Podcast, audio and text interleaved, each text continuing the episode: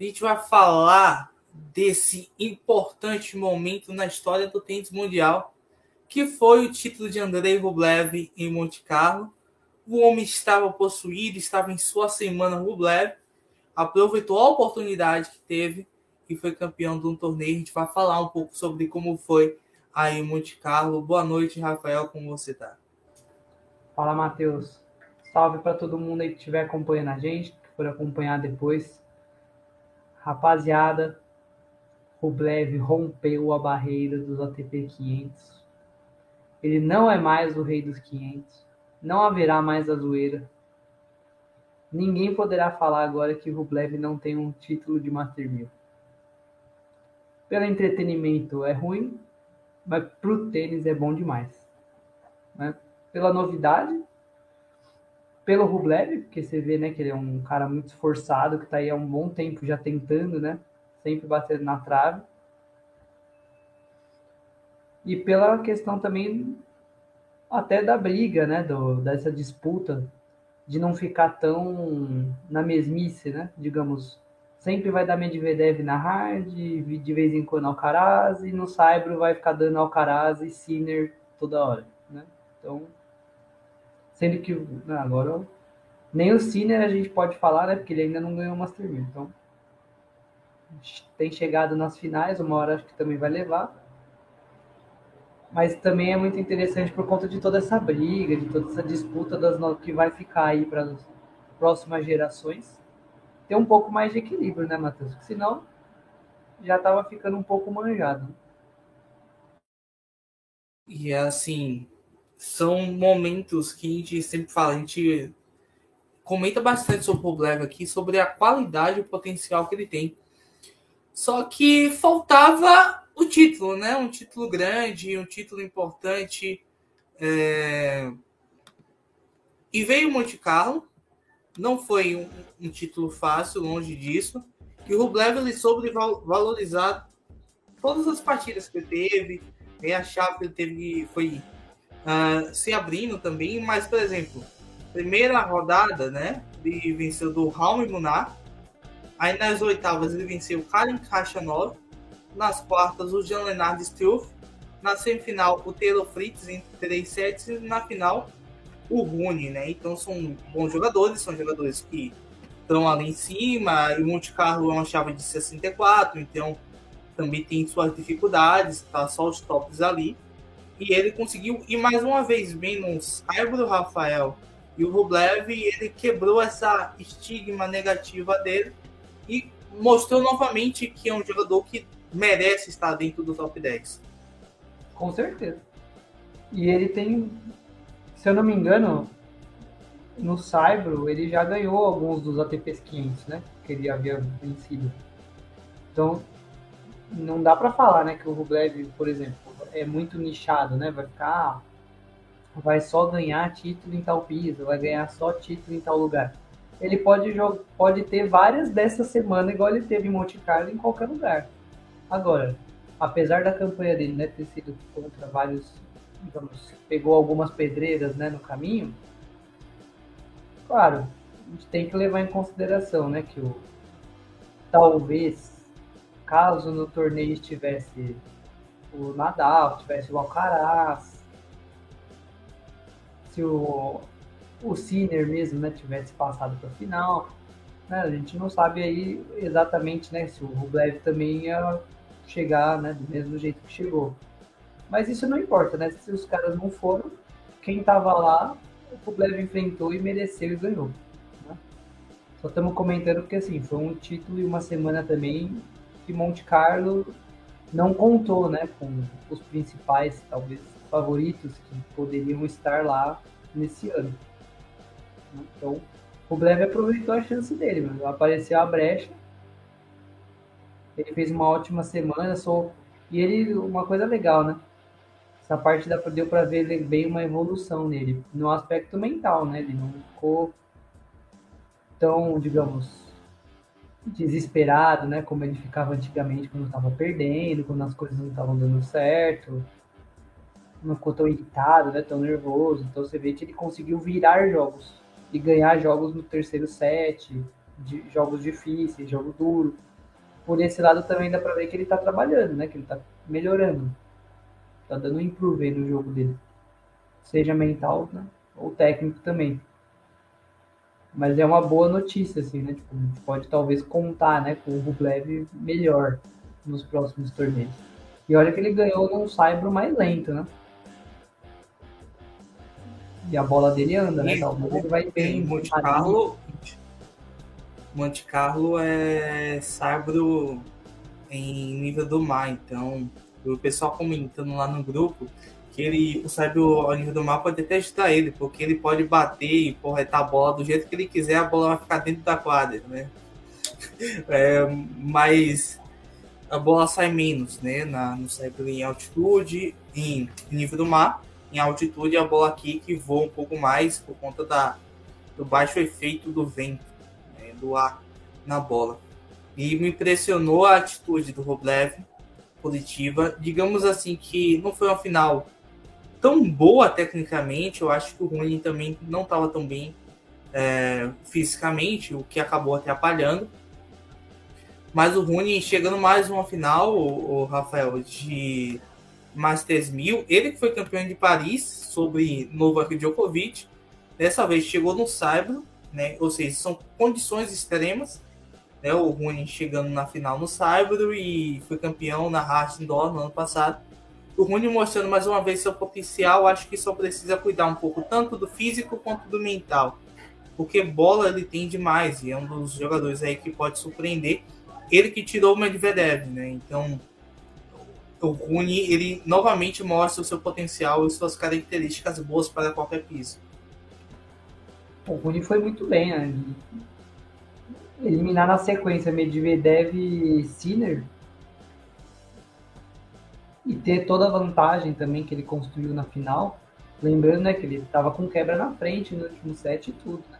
Se eu não me engano, ele estava com 4 a 2 Então, ele chegou super perto né, de, de vencer o torneio. É que realmente parece que faltou esse gás ali no final, que ele estava fisicamente né, desgastado.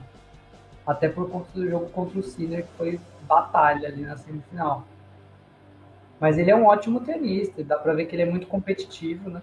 Que ele se alimenta, ele é esse tipo de tenista, né? Que se alimenta da torcida torcendo contra ele. Ele leva, né, o, as críticas, né, o hate a sério, mas não se abalando com aquilo, mas sim se alimentando dessa questão, né? Parece que isso motiva mais ainda ele a ir lá e tipo, tentar calar a boca das pessoas, né? Ele só tem uma postura meio mala, né? Muito jovem, ele já é muito abusado, assim, né? Digamos, né? Às vezes ele talvez passa do ponto, assim, na, no jeito, né? De, de falar, né? Ou de se portar ali na quadra, mas nada grave também. Tipo, ele não faz nada, digamos, que é proibido, digamos assim, né? Que é ofensivo. Ele só é esse jogador que, digamos, foge dessa característica do bom moço, né? Do, do tenista ali, tipo, né? exemplar, né? Tudo certinho. E traz um tempero, né? Pro, torno, pro circuito de alguma forma. Ele, o Medvedev, o Kyrgios, né?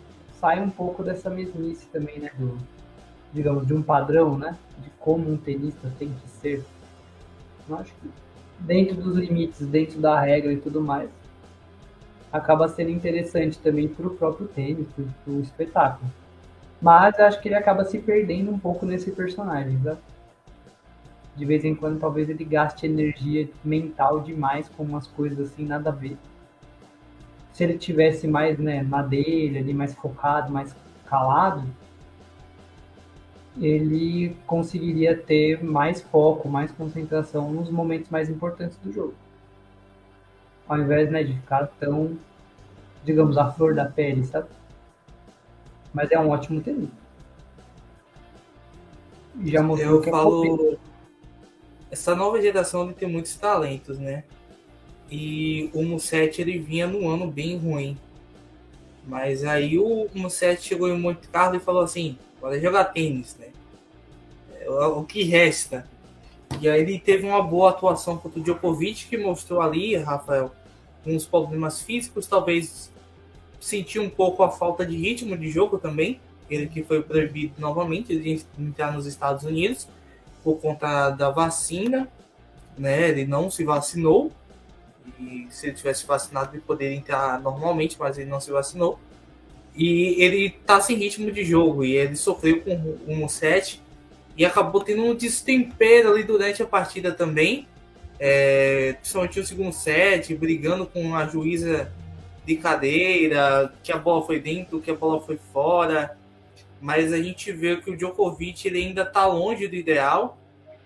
E ele perdeu um set que não vinha numa boa temporada, mas o Djokovic ainda continua sendo o grande favorito tanto para Roland Garros quanto para o Wimbledon, né? E, e, a gente sabe que nessas horas, nos grandes lances, é, os homens se diferenciam dos meninos. E aí é a hora que o Djokovic joga melhor.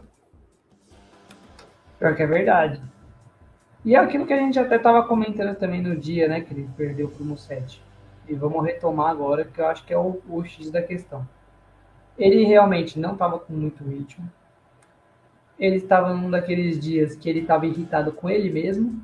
E aí ele saía descontando né, na, nas coisas. Né?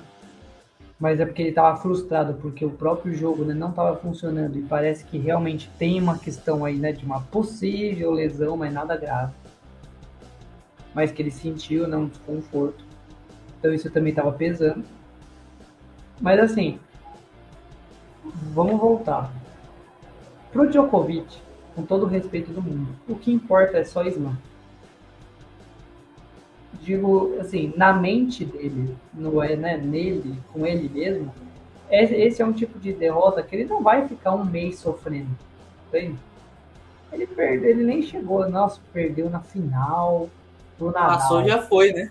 É, tipo, pô, perdeu pro Musetti, que é um cara que o jogo encaixa contra. Pra quem não lembra, o Musetti teve 2 a 0 contra o Djokovic em Roland Garros.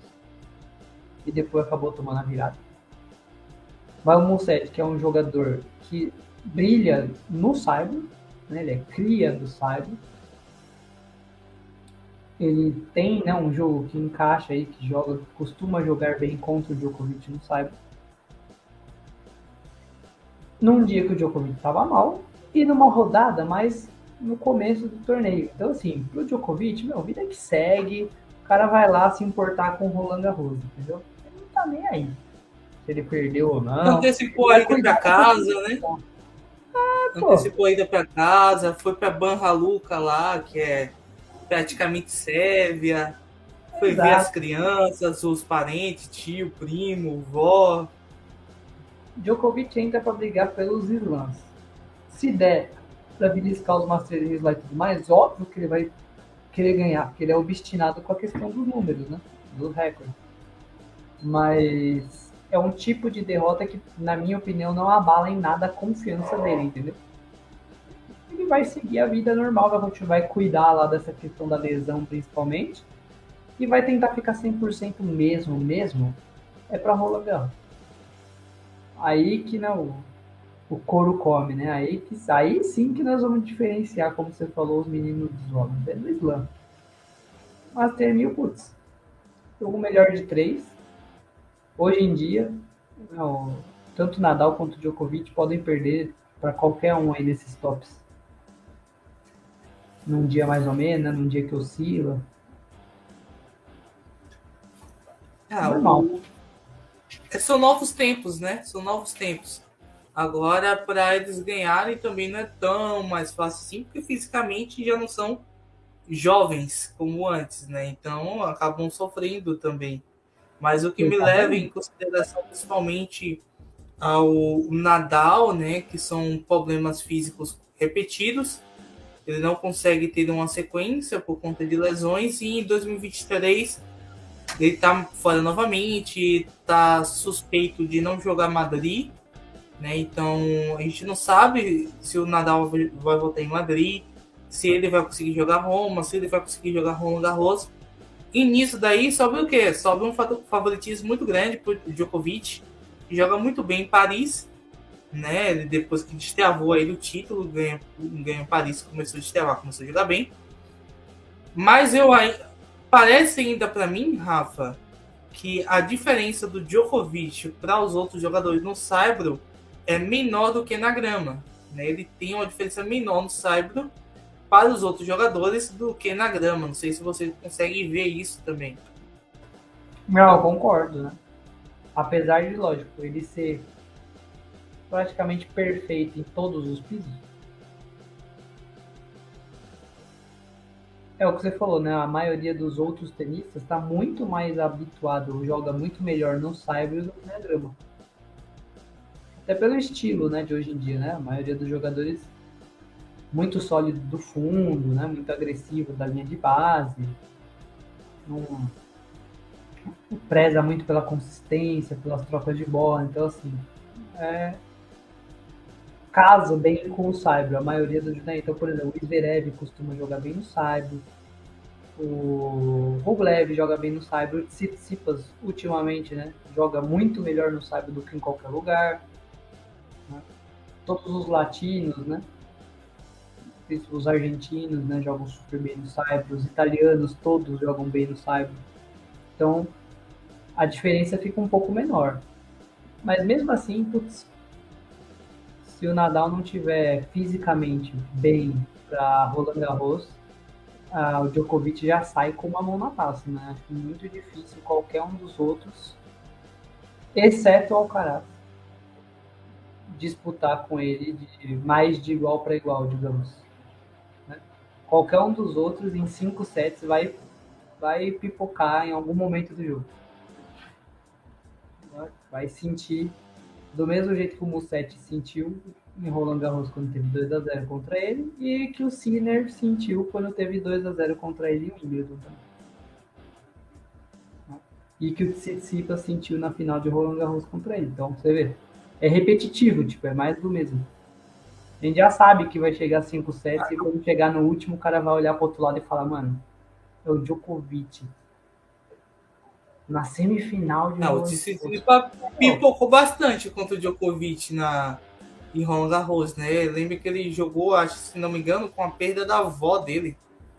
Ou se não me engano, um dia antes, dois dias antes da final de Roland Garros. Foi. E. Não que ele tenha focado, assim, mas assim. Ele assim, jogando num alto nível. Tava jogando lá no teto dele. E aí chegou o terceiro set, ele percebeu que jogar no teto dele não é o suficiente para ganhar no Djokovic. É, então, é muito difícil você jogar com um cara que vai jogar cinco sets em alto nível e você vai conseguir jogar três, quatro no máximo, porque você ainda não consegue ter a capacidade de ganhar pontos de maneira automática, como o Djokovic consegue fazer, como o Nadal já fez muito na carreira dele, como o Federer já fez ganhar pontos no automático é um mérito para poucos. Por exemplo, o Medvedev já faz isso na rádio. É, o Medvedev consegue ganhar pontos no automático, no saque, no, no saque, na direita. Então o Medvedev tem isso. Então, chegar nesse nível de consistência, de você ganhar pontos no automático, de você, não, preciso confirmar esse game, vou lá, faz quatro bons serviços. Isso poucos jogadores têm. O Djokovic ele consegue matar e conseguir jogar bem na hora H. Mas é a pergunta que eu faço, o Rafael. Analisando todo o contexto de Monte Carlo, você acha que o Djokovic foi a decepção do torneio ou a gente teve outros piores? Ah. Eu não sei se, digamos, se é uma análise que eu digamos assim, para mim, eu, tô, eu vou falar de, de uma expectativa e de uma compreensão que é minha, né? Mas eu acho que para as pessoas, num geral, foi mais surpreendente o Djokovic perder para o Musetti numa rodada mais né, anterior do que a decepção que foi para mim, que no caso é o Tsitsipas, né, defendendo o título, perder do jeito que perdeu. Perder para um americano no Cyber tudo bem que o Fritz joga bem, né? Já demonstrou que joga bem em qualquer piso. Que ele joga um jogo muito sólido, muito quadradinho, né? Bem consistente. Mas o problema é perder do jeito que perdeu. O Djokovic, pelo quatro, menos. É dois sets. Perdeu, mas perdeu brigando, perdeu xingando, perdeu tentando, perdeu ficando bravo com ele mesmo, perdeu tentando é, mudar alguma coisa. Levou pro terceiro set. Agora, o Tsitsipas defendendo o bicampeonato do torneio, perder pro Fritz apático, velho. Sem demonstrar nada de diferente. Para mim é mais, muito mais decepcionante do que ver de novo Djokovic perder para o Musetti, que é um tenista que o jogo encaixa no Saibro, que é do Saibro, e que estava num dia bom, e o Djokovic num dia ruim. Eu ainda acho isso muito mais aceitável do que a forma com que foi o campeão de Monte Carlo, bicampeão, perder meio, né, que sem muita vontade, né, sem fazer muita coisa de diferente. Eu ele tinha ido bem contra o Jarre, né, Rafa? E era um jogo difícil, né, o jogo era um jogo perigoso, né, contra o Jarre. E ele conseguia, ele tinha jogado bem mesmo. Mas sabe, eu vejo isso nele faz, na verdade, faz anos, né? Eu nunca vou esquecer, né, de uma, uma final, nossa, não vou nem saber o ano que foi. Que foi uma final Tsitsipas e Federer. Se eu não me engano, foi em Doha ou em Dubai. O... Ele perdeu exatamente do mesmo jeito. Ou seja, ele não trabalhou e não melhorou nada desde aquela época, ó, que faz anos. Foi é exatamente igual. Os jogos que ele costuma perder são assim. Parece que assim, no quarto game, ele vê que, tá, que vai ser muito, muito difícil. Já, já tá bom. Sabe? Aquele pensamento, né? De já tá ok. Tá tranquilo o... se perder aqui? Não vai dar nada? Eu sinto duas decepções ainda no, nesse torneio, né? Que é o Casper Ruud, que perdeu por Jean Leonardo Struff, que é um jogador inferior a ele. Então acho que o Rude para mim decepcionou, né, de uma maneira muito grave. É, eu não diria uma decepção, mas eu esperava que o Zverev tivesse ganho do Medvedev no Saibro. Se tem um lugar para ele ganhar do Medvedev é no Saibro, né? Então hum, é, me deixou um pouco pensativo a respeito né, da, desse momento do nosso querido Rude. E também a decepção também foi o nosso querido Sebastian Baez, que embora o Baez não fosse favorito para o título, mas ele tomou a surra pro Jack Draper, que pouco cybrista tomou uma surra desse num saibro em nível do mar, né? E o Baez ele tá num momento ali um baleante e tudo mais. E positivamente, para mim, Nicolas Jarry, é, mais uma vez indo bem num torneio no Saibro, mostra que tem qualidade. E o Taylor Fritz, que ganhou de todo mundo possível que poderia se ganhar no, no Saibro. E o Taylor Fritz é um jogador que ele é consistente. Não é o melhor, não é o pior, mas ele é muito consistente, hein, Rafa? Demais. Ele quase, né, quase sempre chega longe sempre elimina alguém, né? Importante no, nos torneios, dá trabalho. Acredito que é aquele jogador que ninguém quer jogar contra, assim, de jeito nenhum. Porque sabe do perigo, né? Que é. Se você não tiver, né? Se tiver num dia 85% já vai ser difícil de ganhar dele. Porque ele, né, ele não larga o osso, não entrega nada. Ele é muito competitivo. Tenta, sempre tenta dar um jeito, né? Nos jogos. Você vê que ele sempre dá o melhor que ele pode dar no jogo. Ele é um ótimo tenista, mas eu acho que real, ele, real é subestimado. Né? Todo mundo ainda tem uma visão muito assim, ah, ele é americano, então ele só vai jogar na hard. De tal jeito. Mas ele tem provado cada vez mais que ele tem talento aí para jogar em todos os pisos de uma forma bem parecida. Num nível, né, bem parecido e alto. Agora, realmente, as decepções que você colocou aí antes, elas fazem sentido. Eu só não acho tão decepcionante o Rude, porque a gente meio que já esperava que ele tá numa fase terrível. Fisicamente, né? Então, assim, lógico, a expectativa é alta, porque ele é filho do Cyber e acabou de vencer, né? Acho que Estoril, tinha vencido em Estoril. Tinha sido campeão lá. Então, assim, criou-se uma expectativa, né, de que talvez fosse diferente, mas ao mesmo tempo a gente já meio que sabia, né, que tá difícil para ele, principalmente fisicamente. Então, ganhar Estoril é uma coisa, agora ganhar Monte Carlo, né, pegar umas pedreiras maiores, né, com o físico e o ritmo que ele tá, é outro patamar. Né? Então, não sei, acho que o Rude ainda vai, ele vai melhorando com, conforme os torneios do Cyber forem acontecendo. Né? E o Zverev, cara, isso é um capítulo. O Rude essa semana joga em Barcelona, lá no lá em Barcelona e tem uma oportunidade boa de ser campeão aí no 500 no Saibro, né? Então é isso. Pode complementar sobre o Zverev. Lá pro Rude é bom, né? Em Barcelona acho que não pode ser uma ótima alternativa aí para ele. Mas ele tem tudo para, por exemplo, quando chegar em Roland Garros, ali né, no final da gira de Cyber, ele vai, estar tá melhor. Acredito nisso. Mas agora no começo, assim, né, ele ainda vai oscilar porque realmente ele estava com muito problema físico. Agora, o Zverev é um caso à parte que assim, a gente vai ter que né, abrir esse parênteses aí, que foi a discussão né, do Zverev e Medvedev.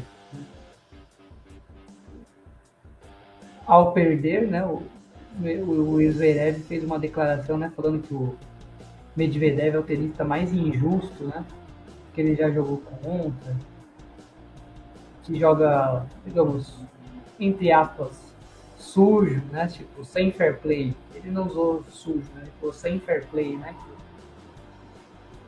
que o Medvedev, digamos, usa e abusa, né, da, das brechas, né, das, nas nas regras e das situações que acontecem no jogo para sempre provocar, né, tentar criar algo que tire a concentração do adversário. O próprio Zverev reconheceu, né, que é culpa dele mesmo perder a concentração por causa disso. Ele reconhece essa parte. Mas que ele não compactua, né, não concorda com essa postura do Medvedev. Agora, é aquilo, né? O Medvedev não tá fazendo nada que outras pessoas já fizeram um milhão de vezes antes dele. Né?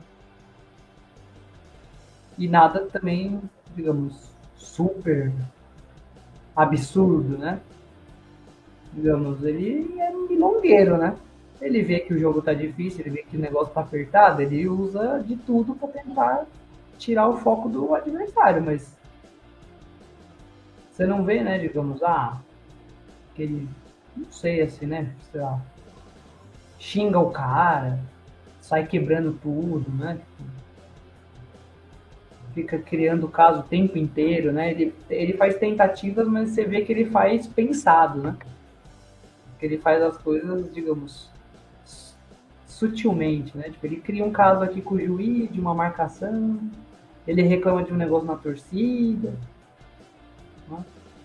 ele reclama, reclama que o tá muito o sábio tá muito laranja. É. Tá muito claro. Exatamente. Tipo, ele reclama de umas coisas nada a ver, assim, pra criar um caso. Enrola, né? Tipo, pede pra ir no banheiro numa, ou pra fazer um atendimento que ele sabe que não pode naquela hora, mas ele pede mesmo assim. Pra dar uma provocada, então. São estratégias também para poder voltar para a partida, né? E a gente percebe que tem momentos que ele dá aquelas viajadas que ele começa a se perder um pouco na partida, sempre usa dessas artimanhas.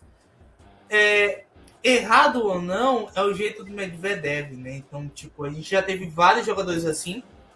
É, o próprio, por exemplo, o Murray, no começo, logo no começo ali, 2011, 2012, era milongueiro assim.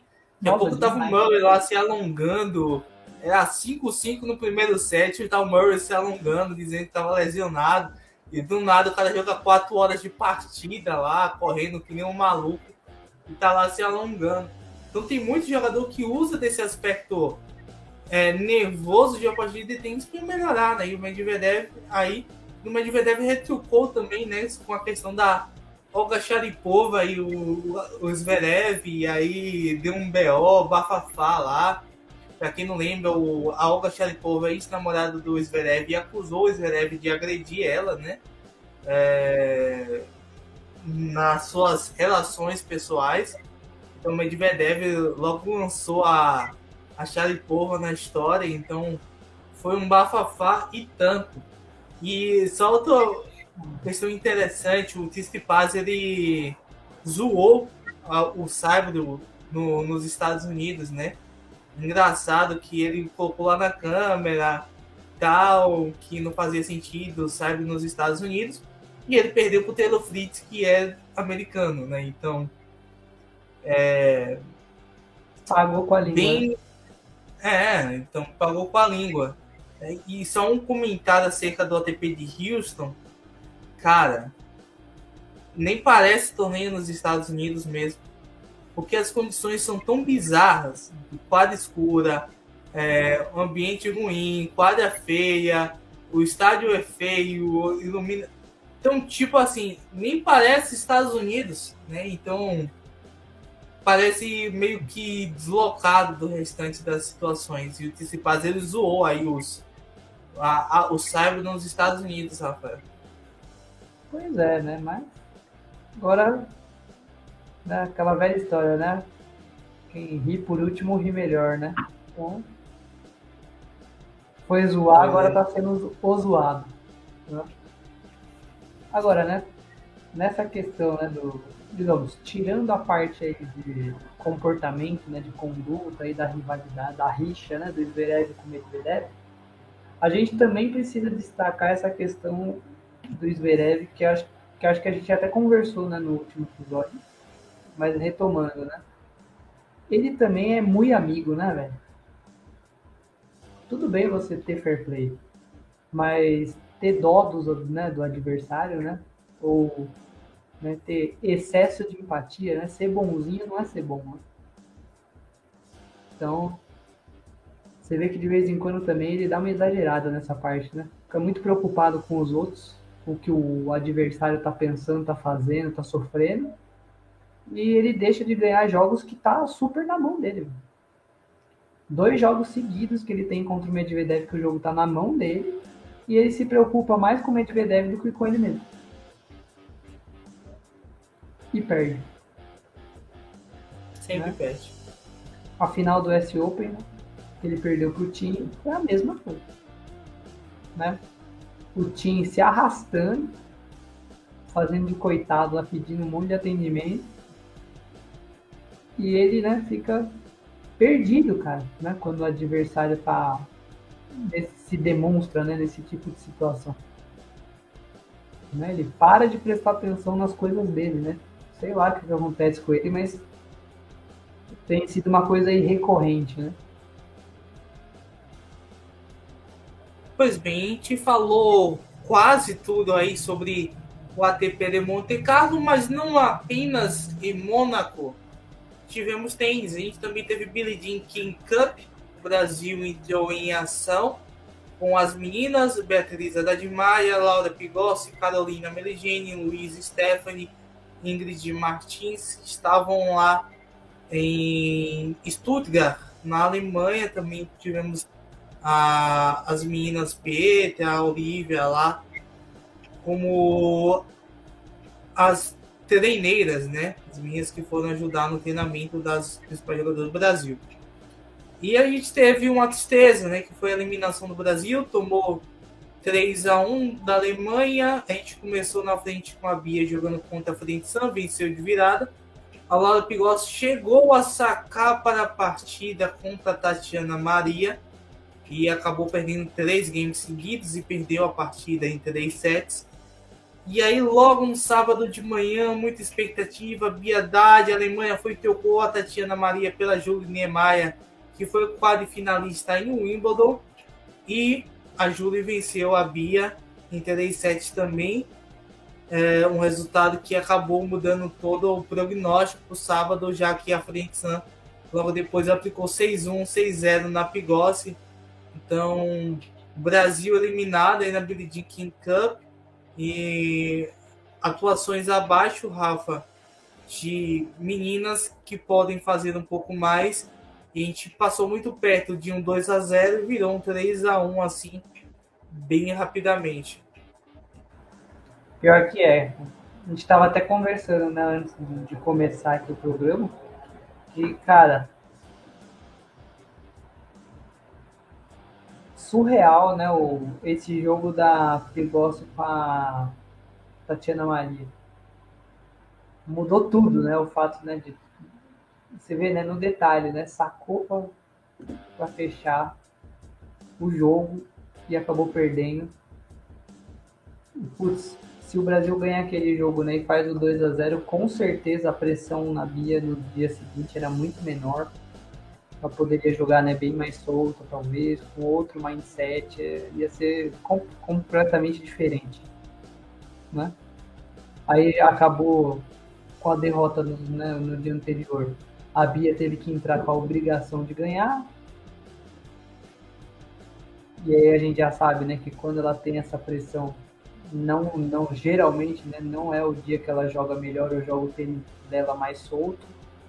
Então, coisas acabaram encaixando aí, né, para a Alemanha, que também mereceu, né, porque as meninas da Alemanha, todos os jogos elas jogaram bem, mesmo os jogos que elas perderam, né, o jogo no caso, foi jogo duro. Então, mesmo com algumas escalações aí, né, digamos, diferentes, mudando né, algumas escolhas, o time da Alemanha estava super bem. Né? E o Brasil, o contrário, né? A gente sabia que podia talvez ter jogado um pouquinho melhor, mas não foi dessa vez, né? A gente passou mais perto de ganhar quando a gente estava sem a Bia contra a Polônia, lá na Polônia, a gente foi para as duplas na última partida. Eu questiono muito a, o regulamento da Jean King Cup, que as duplas são a última partida. Para mim isso não faz sentido. Por exemplo, a gente levou Luiz Stephanie, que é a nossa duplista principal, e ela não jogou, porque não chegou na quinta partida. Então é algo de regulamento, né? Eu achei que a Bia jogou um pouco abaixo, principalmente por conta dessa pressão né, de ser a principal jogadora, de poder levar o Brasil pela primeira vez para o Finals da Billie King Cup. Então, acabamos é, sofrendo um baque muito grande e a gente passou muito perto. Então a gente teve oportunidades com a Laura, teve oportunidade com a Bia. E nesse momento eu vejo a Bia muito pressionada. Ela está muito buscando resultados e ela não está conseguindo ter. E ela tá ficando preocupada com isso. Estou vendo que ela não está conseguindo é, ficar leve dentro de quadra como ela estava conseguindo fazer isso no ano passado. Não sei se você percebe isso, Rafa, mas a pressão ela tem atingido muito perigosamente a Bia, né? Então, por exemplo, hoje de manhã, nessa terça-feira, contra a televisão, ela jogou, né? E ela teve abaixo um 4 no primeiro set, ela virou o set, mas mesmo após vencer, você vê que ela não tinha um sorriso natural como ela tinha no ano passado. Isso mostra que ela está com um nível de pressão, né, de cobrança dela mesma com ela mesma muito alto e acaba que essa pressão acaba ocasionando resultados negativos. Realmente, né? A gente vê que ela tá um pouco mais travada, né? Com mais dificuldade de jogar. Quase todos os jogos que ela entra com essa, digamos, certa obrigação de vencer. Com adversários né, de ranking mais inferior, ou jogos, né? De, por exemplo, na disputa lá da Big Jean que era um jogo de equipe, que ela sabia, né, que se ela perdesse já comprometeria muito, né, o, o resultado, não teria mais jeito de virar, então tem sido uma dificuldade, né, principalmente nos torneios maiores. A gente vem batendo bastante nessa tecla, né. Parece que é um padrão, né, a Bia joga melhor quando se espera menos dela e quando ela tá nas cordas. Nesse tipo de pressão, né, dentro do jogo, mas com a pressão externa muito grande, ela não, não tem né, uma, uma tendência de apresentar o melhor nível de tênis dela, pelo contrário. Ela entra mais travada, né? Geralmente ela acaba se soltando mais só no segundo set do que no primeiro. Pode ver né, que ela tem ganhado muitos jogos de três sets. Então, é realmente uma questão assim que a gente também sabe que é novidade, né? Digamos assim, para ela, né? Não, entrar com favoritismo, né, ou com uma pressão de ter que ganhar em jogos tão grandes, né? Ela, digamos, não, não lidou, né, tempo suficiente, talvez, com esse tipo de pressão, e ela tá, digamos, aprendendo, desenvolvendo essa parte mais agora, né? Então também acredito que seja uma questão de tempo, você não acha? Acho que ela precisa se acostumar a ser favorita. Né? E eu acho que ela ainda não se acostumou a ter a responsabilidade. Né? Então a Bia precisa começar a ganhar jogando mal. Né? Então, para soltar um pouco dessa responsabilidade, acho que ela ainda está muito presa dentro de si. Ela não está conseguindo jogar tão solta e isso talvez seja muito por conta dessa pressão mesmo. Por resultados, ela precisa estar um pouco. Por exemplo, as melhores atuações da Bia foram contra grandes jogadores, como a Badosa, contra a Ribáquina. Foi aí que ela teve boas atuações. Então, contra quando ela não foi favorita, ela jogou bem. E aí ela pode ter nas oitavas de finais em Stuttgart a Julie Niemeyer, que venceu ela na Billie Jean King Cup, ou Helena Rybakina, que é campeã de Grand Slam nesse ano, né? Então, no ano passado, em Wimbledon. Então, só pedreira, e às vezes eu questionei lá com o Vander Show, lá no mundo do tênis, sobre o calendário da Bia, né? E a Bia, por exemplo, ela pulou alguns torneios, foi direto para a Billie Cup. Ela, que ano passado foi para Bogotá, esse ano não foi. Jogou direto a Billie King Cup. Talvez tivesse entrado com mais ritmo no sábado se tivesse jogado em Bogotá. Talvez fosse positivo, talvez não fosse. Mas a Bia ela tem escolhido um calendário bem mais forte, Rafa. É, e como você vê também essa questão do calendário da Bia, jogando mais os grandes torneios, acha que ela não ter um ritmo de vitórias acaba atrapalhando ela a engrenar no circuito ou ela necessita realmente estar jogando contra as grandes jogadoras? Ah, eu entendo, né, esse ponto que você colocou, né, de talvez, digamos, para para confiança, né, seja difícil você ficar vários jogos perdendo ou caindo, né, cedo em determinados torneios tendo mais dificuldade, né, digamos, para conseguir pontos ou vitórias. Mas, poxa, ela chegou num nível aí, né, de, até de ranking, que não faz o menor sentido, né, ela não disputar os torneios grandes para jogar os menores. Né? Eu iria muito mais na linha do que você falou mesmo, Matheus, né, de que assim, ela tem que ir e tem que jogar os jogos grandes e tem que se acostumar com os torneios e jogos grandes e é isso mesmo, mesmo que ela leve, né? Muita, muita piaba aí né, no começo, mas lá na frente acho que vai compensar muito mais do que se ela ficar jogando torneio pequeno e ganha, ganhando mais e quando chegar nos grandes, tipo, tem um abismo, né? De nível. Então, né? É melhor jogar, eu acho, né? Que é, é melhor jogar com a Ribac, né? E perder sempre. E cada vez mais você dá mais trabalho ou ter uma chance de ganhar da Ribac do que ganhar 500 vezes da cento e pouco do mundo e nunca ter chance de ganhar da Ribac. Que a mentalidade então, ganhou da Ribac, né? Esse então, ano.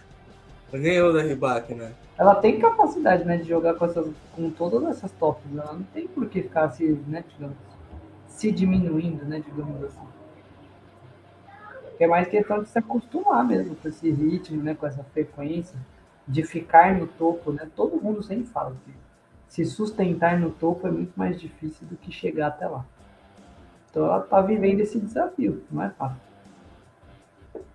Realmente. É, só para a gente complementar os resultados dessa semana nos playoffs da Billie King Cup, né, a gente teve a Espanha vencendo o México em casa por 3 a 1 a Ucrânia jogou em Antalya, perdeu da República Tcheca por 3 a 1 a Grã-Bretanha jogou em casa, perdeu da França 3 a 1 Canadá venceu a Bélgica por 3 a 2 com o Andresco na arquibancada que pode voltar em Madrid. Né? A os Estados Unidos venceu a Áustria por 4 a 0. A Itália venceu a Eslováquia de virada na Eslováquia por 3 a 2. O Cazaquistão venceu a Polônia por 3 a 1. Eslovênia venceu a Romênia por 3 a 2 aí os resultados dos qualifiers da Brindin King Cup. Seleções que irão para o finals da Brindin King Cup no final do ano. O Brasil vai jogar os playoffs contra os perdedores dessa fase com os vencedores dos zonais aí, que podem acabar sendo descendo novamente o Brasil. Esperamos que o Brasil esteja novamente nos playoffs no ano que vem, jogando contra as melhores e quem sabe jogando em casa dessa vez, né? Já que os últimos grandes confrontos foi longe do país. Então, quem sabe ano que vem jogando um, um qualifier dentro do Brasil, né? Vendo as meninas com esse apoio do Brasil, porque as meninas só têm apoio do Brasil em torneios W60, W25, ou seja, a Bia, por exemplo, muito tempo que ela não joga no Brasil, né? A Luísa Stephanie, muito tempo que ela não joga no Brasil. Então, quem sabe pro próximo ano a gente vai ver essas meninas brilhando e quem sabe chegando aí nos qualifiers da British Cup. Tomara, né? Vamos torcer por isso que realmente, né, saia um pouco dessa zica, né? Tanto das meninas nos torneios pegarem só chave impossível, principalmente a Bia, quanto essa questão, né, de poder jogar pelo menos um desses jogos mais decisivos em casa, né? Torcida DIF, né? Brasil aqui é imoral, né? É o, né, o, vira caldeirão, vira estádio de futebol, né? Tipo, então é, é uma coisa que a maioria dos tenistas não gosta e não sabe lidar. Então pesa muito a favor, assim, da gente. Vamos torcer, é, né? A gente teve ano passado o Zverev jogando aqui no Rio, né? Ficou tiltado. Ficou doido com a torcida brasileira. A Polônia foi eliminada no, nos qualifiers. Será se a Igor Świątek não ficaria apta para jogar um, um, um playoff no final do ano pela Polônia? Vai que cai no Brasil e Polônia novamente. Seria um belo duelo, hein? Imagina. É. Vamos torcer, né, mano? Pé no chão aí, né? É, pé no chão, mas tem que sonhar. E só respondendo aqui, né, o, o Balta mandou mensagem aqui pra gente ao vivo. Perguntou, né, lá, pergunta que não quer calar. Nadal joga Roland Garros? Balta, eu acredito que ele joga até sem, sem condição nenhuma. Ele vai. Ele toma três injeções por dia no pé, mas ele vai jogar. Esse torneio é um torneio que assim, né? Ele não, pode estar lesionado mesmo, ele vai, mesmo sabendo que ele, sei lá, ele pode perder na primeira, segunda rodada, mas ele vai. E ele é a mesma coisa do Djokovic, né? O Nadal ele tá treinando, tá se recuperando para jogar Roland Garros. Barcelona não importa, Madrid não importa, Roma não importa, Monte Carlo não importa. O que importa é Roland Garros. Eu acho que o Nadal está se preparando para isso. Favorito até com a perna em Roland Garros, né? Então é, é o pai, é o rei do Cyber. Então a gente tem que confiar que ele vai voltar. Eu acredito. Né? Não sei se ele vai ganhar, mas eu acredito que ele vai jogar e que ele vai estar em mínimas condições. Né? Sim, não sei se as melhores, mas a gente sabe que tem toda essa dificuldade da idade, das lesões e tudo mais, mas assim, lá Nunca dá para duvidar do homem, né? Realmente. E deixar realmente esse convite, né, para o pessoal né, que puder, tiver disponibilidade nessa semana, acompanhe o torneio de Barcelona, né? Apesar de ser um ATP 500, ele é muito forte. É um torneio bem tradicional no Cyber. E tem muita gente boa jogando ele, então dá para ter uma boa prévia, né? quem estará bem aí na gira de Cyber, quem vai chegar forte lá em Roland Garros, que Barcelona e os próximos Master 1000 vão dizer muito. Muito mesmo. Sim, sim. Só um último comentário aqui antes da gente terminar. Essa semana tá rolando o Challenge de Florianópolis, né? Chuvas estão atrapalhando, tudo mais. Então a gente amanhã tem rodada de é, round 16, lá tem muitos jogos, como por exemplo Thiago Wilde, Rafa, contra o João Fonseca, a joia brasileira João Fonseca contra o Thiago Wilde. Gente também tem outros brasileiros no torneio, tem o, o Dudu Ribeiro, que teve aqui com a gente no começo do ano, tá lá também, Wilson Leite, José Pereira, é, muita gente no torneio, é, o Sakamoto, o Gustavo de Almeida, o Matheus Putinelli, o Pedro Rodrigues, o Pedro Boscardin, o Giovanni Perricard, que é um francês que foi campeão em León, no México, na altitude de 1.800 metros, na hard, no domingo, e vai jogar Florianópolis essa semana, no sábado a nível do mar, com muita umidade, porque está chovendo. Então, algum dos das informações aí sobre o Challenge de Florianópolis que acontece essa semana. É, pessoal, é, Rafa, quer dar suas considerações finais aí? Agradecer novamente todo mundo que acompanhou a gente, sempre está fortalecendo. Obrigado aí pela audiência de todo mundo. E vamos que vamos, porque a gíria de Cyber né, sabe, né, que para um torcedor do Nadal, e como sempre é especial. Então, sempre a minha favorita. Vão acompanhar a gira de Cyber, são sempre torneios super clássicos, com jogos mais longos, mais sofridos, mais dramáticos, né? Com remontados. Então, é um, é um tipo de tênis aí diferente, né? Do que a gente está habituado lá na hard, de jogos muito rápidos, né? Às vezes, né? Muito 2 a 0 muito definido, né? Com saque, com poucas trocas. Então, aproveitar, né? Agora a gira de Cyber para ver um outro estilo aí, um, outras versões do esporte e acompanhar direitinho aí quem chega forte a Roland Garros, quem pode surpreender.